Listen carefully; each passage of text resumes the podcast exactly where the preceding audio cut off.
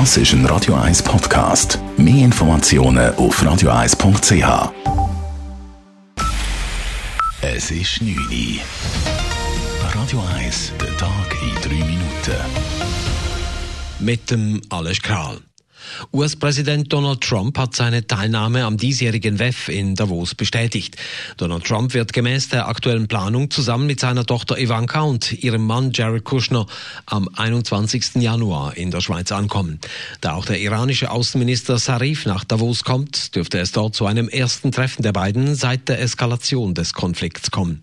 Laut der CVP-Nationalrätin und Außenpolitikerin Elisabeth Schneider-Schneider ist dies eine Auszeichnung für die Schweiz und ihre diplomatischen Dienste. Dass die Schweiz als diplomatischer Vermittlungspartner anerkannt ist, auch dass die Neutralität von der Schweiz anerkannt ist und wir eine gute Vermittlerin sind. Für Trumps Ankunftstag wurde in Davos eine Demonstration der Juso bewilligt. Diese werde sich nicht nur gegen das WEF, sondern nun auch gegen Donald Trump wenden, hieß es bei der Juso. Die Bewilligung für eine weitere Demo in Zürich ist noch hängig. Gemäß Geheimdienstexperten im US-Verteidigungsministerium wurde die ukrainische Maschine über dem Iran abgeschossen, und zwar versehentlich.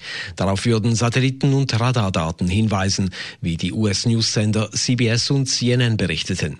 Konkrete Beweise für diese Behauptung wurden aber keine vorgelegt. Auch US-Präsident Trump äußerte sich dazu. Er sagte, er hätte einen Verdacht. I have my suspicions. Somebody could have made a mistake. Uh, some people say it was mechanical. I personally don't think that's uh, even a question. Jemand habe womöglich einen Fehler gemacht. Ein technisches Versagen komme aus seiner Sicht nicht in Frage.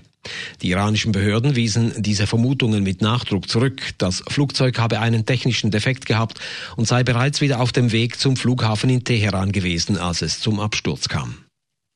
Der Rückzug von Prince Harry und seiner Frau Meghan aus der königlichen Familie löste in Großbritannien heftige Diskussionen aus. Herzogin Meghan wird in den Medien vorgeworfen, sie habe einen Keil zwischen Harry und seine Familie getrieben. Die Rede ist auch von einer neuen Krise der britischen Monarchie. Gemäß der Zeitung The Telegraph sei Queen Elizabeth und Harrys Vater Prince Charles nicht vorab über die Pläne der beiden informiert worden. Der Buckingham Palast teilte mit, man führe derzeit mit dem Herzog und der Herzogin Gespräche über komplexe Themen. Die VBZ testet an ausgewählten Haltestellen im Quartier Außersiel neuartige LED-Beleuchtungen.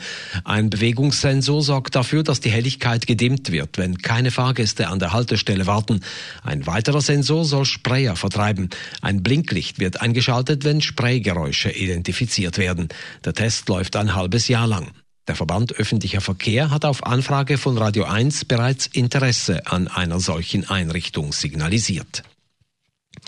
Die Schweizerische Nationalbank rechnet für das Geschäftsjahr 2019 mit einem Gewinn von 49 Milliarden Franken. Der Löwenanteil des Gewinns entfällt auf die Fremdwährungspositionen.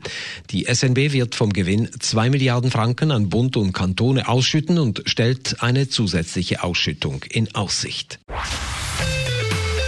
Radio 1 Wetter.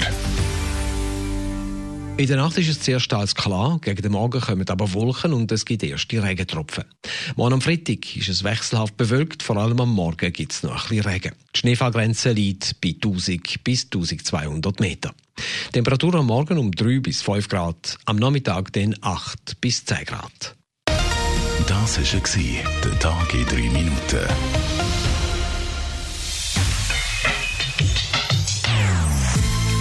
Non-Stop-Musik auf Radio 1. Die besten Songs von allen Zeiten. Non-Stop. Radio 1.